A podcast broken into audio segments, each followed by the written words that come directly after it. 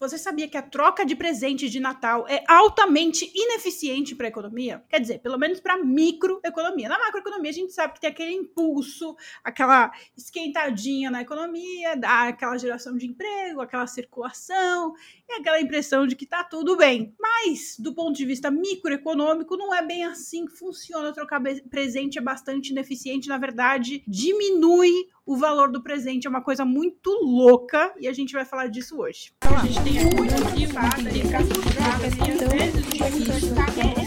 Vocês nunca vão entender como funciona a economia.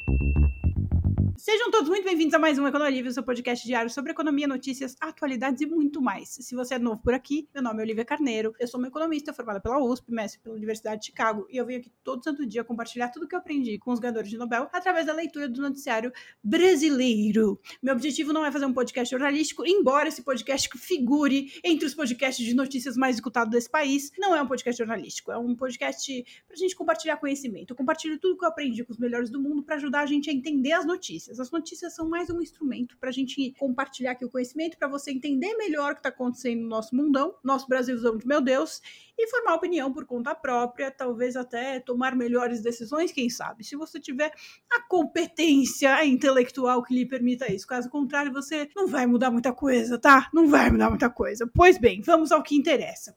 Hoje a gente vai tratar de um artigo, a gente está num clima natalino, tá? Já vou avisar para vocês, essa semana a gente está num clima natalino. A gente vai continuar falando de economia, mas a gente vai dar uma mesclada aí de economia e clima natalino, porque as notícias estão um pouco repetitivas, eu não, não gosto de ficar repetindo notícia. Então, vamos falar sobre troca de presentes e a ineficiência disso. Do ponto de vista microeconômico, existe um paper que é um clássico da microeconomia. Todo manual de introdução à economia tem esse paper, cita esse paper, porque ele realmente marcou, até hoje, marca bastante as discussões em relação ao valor do presente, à troca de presente, enfim. O pesquisador chama Joel Waldvogel, Waldvogel. Ele fez essa pesquisa há 30 anos. Eu estava olhando aqui, em 1993 foi publicado o primeiro artigo nesse sentido dele, né? E ele constatou ali que trocar presente de Natal é uma coisa que reduz o valor do presente. Ao invés de você aumentar, né, ou das pessoas se manterem, se você troca um presente com uma outra pessoa, a tendência é que o valor, o sentimento de valor em relação àquele presente seja reduzido. E a gente vai entender por quê. E entendendo por quê, isso pode te ajudar bastante a escolher melhor os presentes de Natal. Não ser aquela pessoa desagradável do amigo secreto. Você pode ser uma pessoa que escolhe um presente bom se você souber como valorar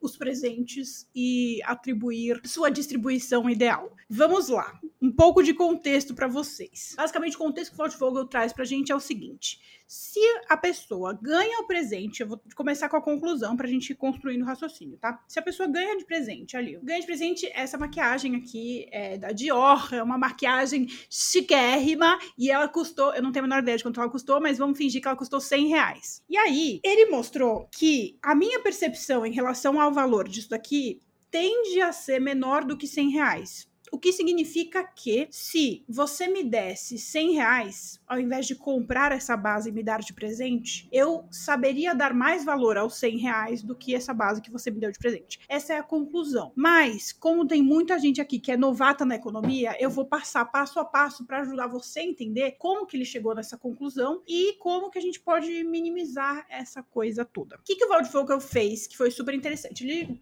juntou um monte de estudante ali da Universidade de Yale, se não me engano ele era professor de Yale na época, e ele juntou um monte de estudantes e fez uma pesquisa com, com os estudantes. Ele basicamente fez duas fases, né, as duas fases eram as mesmas perguntas e as mesmas comparações. Ele perguntava para o estudante o que, que ele tinha ganhado de presente e qual é o valor que ele dava para esse presente. E aí eles viam quanto que o presente realmente valia e comparava. Então, exatamente isso que eu acabei de falar para vocês. Eu, se eu fosse estudante de eu na época, eu falaria, poxa, ganhei esse negócio aqui. Aí ele me perguntava, tá, e qual é o valor que você dá para esse presente? Aí eu falava, ah, eu dou valor, eu pagaria no máximo 80 reais isso daqui. Aí ele vai lá e anota 80 reais. A Olivia pagaria, a Olivia ganhou um negócio, e esse negócio a Olivia pagaria 80 reais. Aí ele ia lá, pesquisava, quanto que custa esse negócio que a Olivia ganhou? Ah, ela pagava, pagaria 80 reais, mas esse negócio vale, 80, vale 100. Então, ela dá um valor menor do que realmente o que vale. Enfim, essa é a ideia. Só que ele fez isso com um monte de estudante, coletou ali um monte de dados, e os dados eram um pouco mais é, sofisticados do que isso, porque ele anotava também quem que deu presente, se foi, tipo, meu namorado, se foi meu pai, se foi uma amiga, se foi minha tia, entendeu? A gente anotava ali quem que estava dando para identificar quem que dá os melhores presentes também. E a conclusão que ele chegou é que, de maneira geral, os presentes perdem de 10% a um terço de seu valor na troca ali no Natal. Ou seja, nesse exemplo aqui, seria hum, entre, sei lá, se, se o presente valesse 100 reais mesmo, eu acho que não vale só isso, acho que deve valer mais, mas enfim, se, se valesse 100 reais, a minha percepção de valor dele seria de 90, que é 10, seria, né, reduzindo 10%, ou seja, 90 reais, ou algo em torno de 70, vai 67%, alguma coisa assim, algo desse valor. Então, não, não chega nunca a ser 100 reais. Mas por que que há essa perda de valor? Na teoria econômica, a gente chama isso de perda de peso morto. E eu vou tentar explicar de uma maneira muito simplificada, mas muito simplificada mesmo, que vocês sabem que eu gosto de fazer com que vocês entendam a economia. Então, eu vou simplificar muito, mas eu tenho certeza que você vai entender. Vamos imaginar que a gente vai pegar o mercado mercado de smartphones, né, de celulares. E aí os celulares custam cerca de mil reais e o governo fala assim: olha, a partir de agora eu vou colocar o imposto aqui nesses celulares, e aí os celulares passam nas lojas a valer R$ 1.200. Quando os celulares valiam mil reais, a minha loja vendia 100 unidades por mês de, de celular. Quando o governo foi lá, colocou um imposto, o celular passou a valer R$ 1.200. Aí, o número de pessoas que compram celular todo mês na minha loja passou a ser 60. Então, antes eu vendia 100 celulares por mil reais. Agora eu vendo 60 celulares por R$ 1.200. Então tem uma perda significativa. 40 pessoas deixaram de adquirir aquele bem que eles têm interesse porque o preço não é o preço que as pessoas estão dispostas a pagar naquele produto. Antes a minha receita era cerca de 100 mil reais, né? 100 pessoas pagando mil reais, minha receita era de 100 mil reais. Agora são só 60 pessoas pagando 1.200. Então a minha receita passou a ser 72 mil reais. Eu perdi receita. Então, além de estar vendendo menos, eu estou recebendo menos, né? Eu podia estar vendendo menos por um valor mais caro e estar ganhando mais com isso.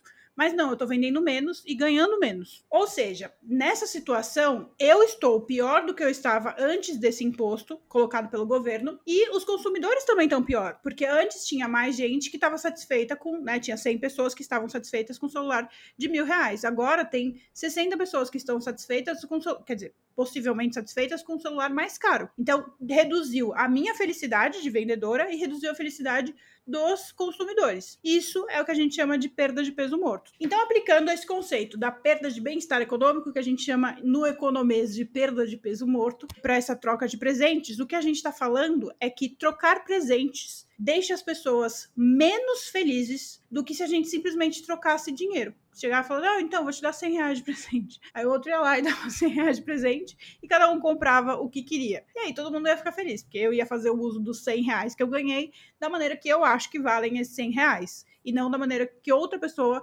valoriza me dando uma coisa de presente que nem sempre eu valorizo no valor no, na mesma proporção que a pessoa que me deu o presente. Então, como eu falei para vocês, o pesquisador foi lá e ele coletou um monte de informações. Vamos falar um pouquinho dos dados que ele coletou. Ele coletou a quantidade de presentes avaliados, cada, cada estudante listou os presentes que haviam recebido recentemente, o valor da, da, compra versus o valor percebido, ou seja, cada presente foi anotado ali o quanto que ele vale no mercado e quanto que a pessoa que recebeu pagaria, tá? Quanto que você pagaria, ele, ele perguntava pro, pro estudante, quanto que você pagaria nesse presente que você recebeu? Aí o estudante falava, se eu fosse estudante, eu falaria, ah, eu pago no máximo 80 reais isso daqui. Aí depois ele ia lá, procurava lá na internet, quanto custa esse negócio aqui que a Olivia ganhou?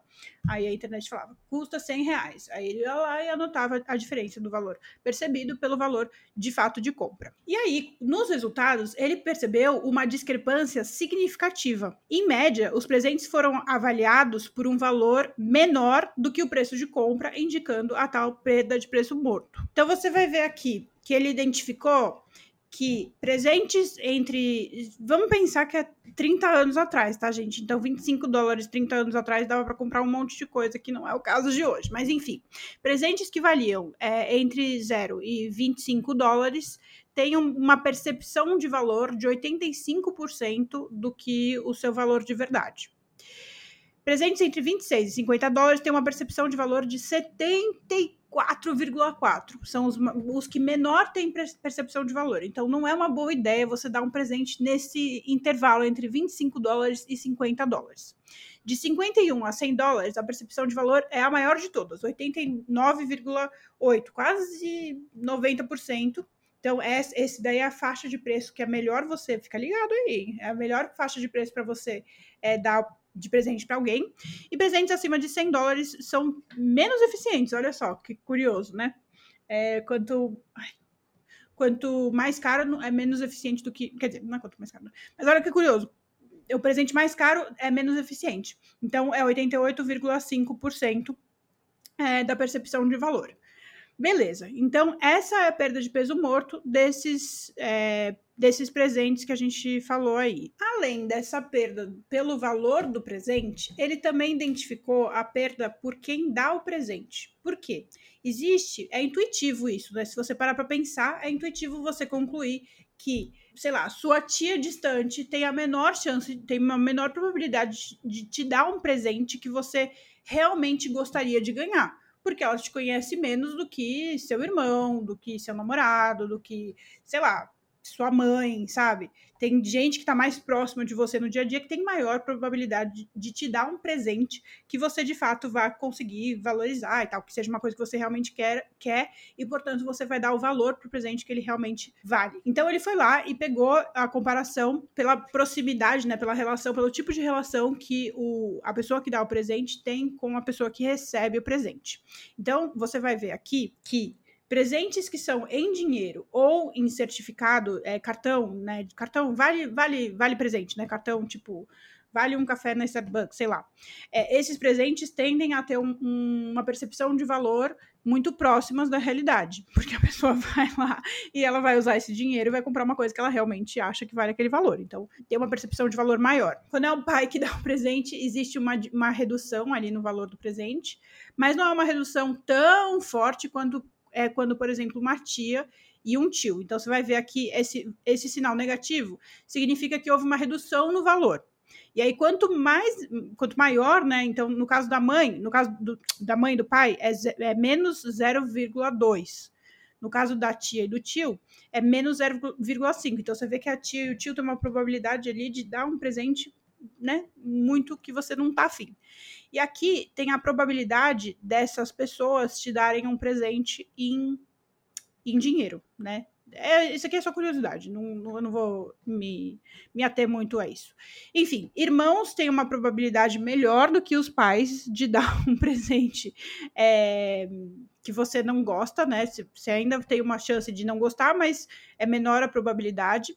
Parceiros têm uma probabilidade ainda menor do que o irmão, é, e a irmã, né? Os avós têm uma probabilidade que não é tão boa, os avós têm uma chance grande de te dar um presente que você não quer, e um amigo tem uma probabilidade que está melhor do que é, o tio e os avós, mas ainda está pior do que namorado, é, irmão e pais, né? E aí tem um aspecto da diferença de idade, né? Quanto maior a diferença de idade, maior é a probabilidade da pessoa dar um presente que você não, que, né, que não vai ser valorizado na, no, no valor que ele tem, de fato. Espero que vocês tenham entendido. Eu passei bem rapidinho nessas coisas dos números, porque a audiência aqui é ampla, né? Então tem gente que não gosta muito de número, mas se você gostar, você vai lá no paper e dá uma lida. Tentei passar por cima para você conseguir ler o paper se você tiver interessado. Aliás, quem está no, no Olifans, quem é assinante do Olifans, já está com o meu resumo e o paper lá disponível para vocês consultarem caso vocês tenham interesse em saber mais sobre esse assunto. Pois bem, então ele foi lá, identificou quais são os determinantes de rendimento. Rendimento aqui é tipo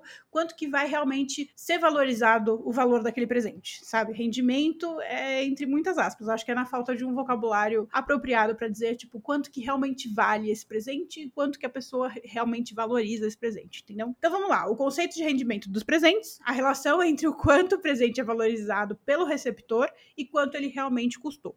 Então, o que, que a gente quer ver? A gente quer ver esse rendimento do presente pequenininho, né? Tipo, a gente quer que o presente realmente valha o que ele custou, né? Que a pessoa perceba o, o, presente no que ele realmente custou. Ou perceba até a mais. Eu pagaria muito caro e ele me custou muito barato. Esse é o melhor dos mundos, né, gente? Para quem dá o presente, pelo menos. Outro fator que influencia no rendimento é a proximidade do relacionamento, isso a gente já falou, né, entre o doador e o receptor.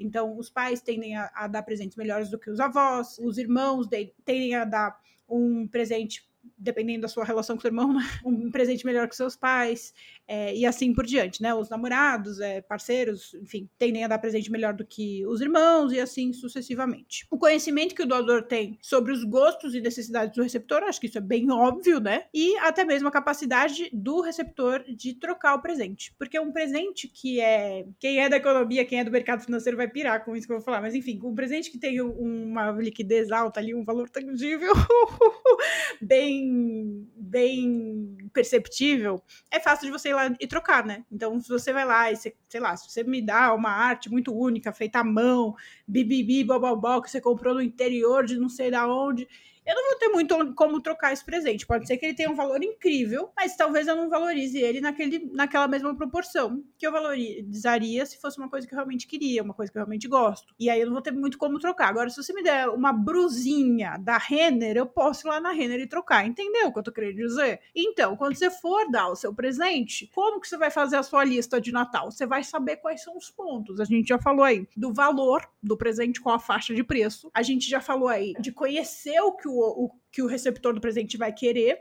E aí tem um ponto mais importante aí também, que é a capacidade da pessoa trocar. Caso ela não goste, ela vai ter uma facilidade de trocar. A comparação com o dinheiro é uma comparação interessante entre os presentes físicos e a doação de dinheiro.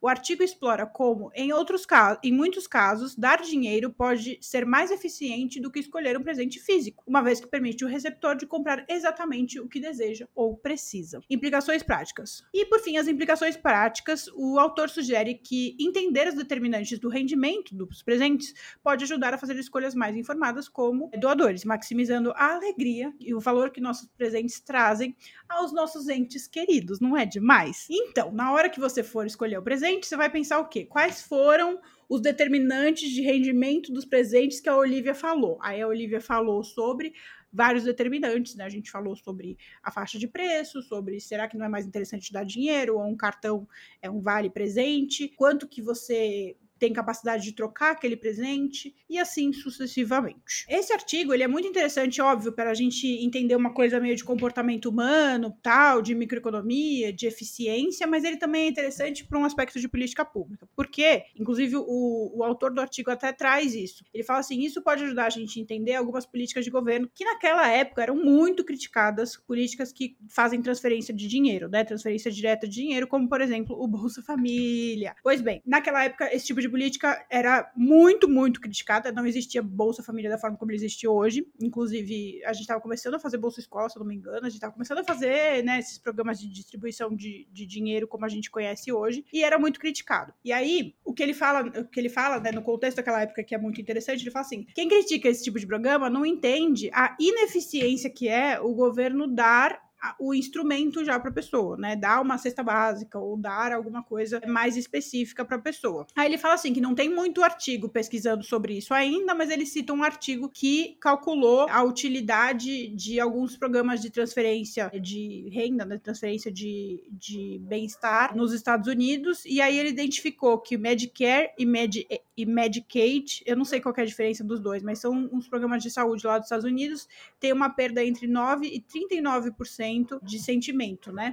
De, de, percepção de valor. Enquanto se o governo fosse lá e desse o dinheiro para a pessoa ir ao médico, a percepção provavelmente não seria, não teria essa perda. Vocês estão entendendo o que eu quero dizer? Nesse sentido, tem várias discussões que a gente pode abrir daí, mas várias discussões mesmo, tipo, ah, então significa que talvez se a gente, no lugar de, do governo fornecer tantos serviços públicos, talvez em alguns tipos, né, em alguns setores, valesse mais a pena o governo ir lá e pagar um serviço privado, né, dar dinheiro para a pessoa e usar um serviço privado? Talvez. Lá nos Estados Unidos não tem o SUS, então o SUS não é uma comparação muito legal. Mas em outros tipos de programa, porque aqui eu não vou comparar o SUS com o Medicaid, porque não tem nada a ver. Mas eu acho que é legal a gente refletir um pouco sobre. Tem alguns programas que de fato vale mais a pena o governo dar dinheiro. Outros não, outros a gente perde eficiência, né? No caso do SUS, eu acho que é um desses, assim, é muito mais eficiente a gente ter um sistema e gerir sistema, o Estado gerir esse sistema, do que pagar para os planos de saúde ou para os hospitais particulares atenderem as pessoas, embora a gente faça isso no SUS também. Do ponto de vista dos presentes, a gente também consegue calcular qual é a perda econômica. Ele tem uma seção no, no artigo que é uma comparação tipo Tio Sam versus Papai Noel, né? Então, quanto que o grande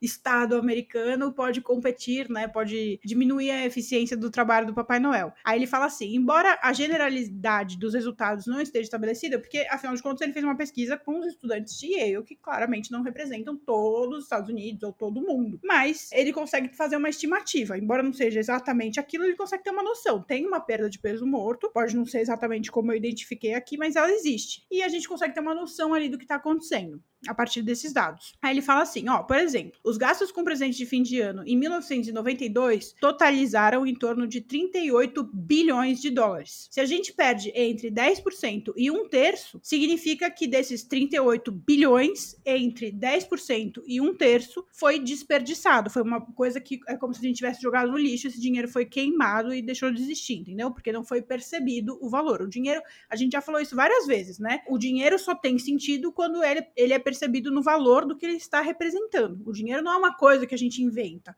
O dinheiro é uma representação de um, de um bem, de um serviço, de um produto, de alguma coisa. Então ele só tem valor se ele estiver de fato compatível com, esse, com essa coisa. Se ele não está compatível, ele perde seu valor e é como se deixasse de existir. Então a perda de peso morto nesse cenário ali de 1992, na troca de presentes de fim de ano de 1992, foi entre 4 bilhões e 13 bilhões de dólares. É uma perda significativa né? Se a gente parar para pensar, daria para fazer vários programas sociais aqui no Brasil com essa perda aí. Então, não é uma coisa de se jogar fora. Por isso que eu quero que vocês é, reflitam na hora de comprar seus presentes, porque vocês vão comprar no impulso, vai estar tá tudo inflacionado. Vocês sabem, né? Que não sou o maior fã do Natal, Natal para mim é um período muito difícil, principalmente porque eu perdi minha mãe nessa época, então é um período que eu não sou muito fã, não. Então, se você quer aproveitar melhor, se você quer receber melhores presentes, a primeira coisa que você vai fazer é pegar esse podcast e mandar pro seu namorado, pro seu marido, pra sua esposa, pra sua mãe, pro seu pai, mandar para todo mundo que vai te dar presente. Primeira coisa, porque você quer ganhar um presente melhor. Então você vai mandar para as pessoas ali, ó, fica ligado aí que tem uma forma mais eficiente da gente trocar esses presentes. Em segundo lugar, você vai fazer a listinha ali das coisas que eu falei que trazem eficiência, né? O valor do presente, a forma, a capacidade de trocar o presente, né? A facilidade de trocar o presente, se você vai dar o presente. A forma que eu digo é se você vai dar em dinheiro ou se você vai dar em, em produto físico. Se você vai dar um presente para sua sobrinha, você já sabe que tem uma probabilidade grande de você dar um presente que ela não tá muito afim, então faz uma pesquisa ali, pergunta pergunta pro pessoal da idade dela o que, que eles gostariam, faz, né? Vai chegando ali perto para ver o que que, o que que sua sobrinha pode querer e você assim minimiza as chances de você dar um presente que sua sobrinha não está interessada. Espero genuinamente ter sido útil e interessante para você. Te espero amanhã neste podcast e agradeço demais pela sua audiência. Um beijo e até amanhã.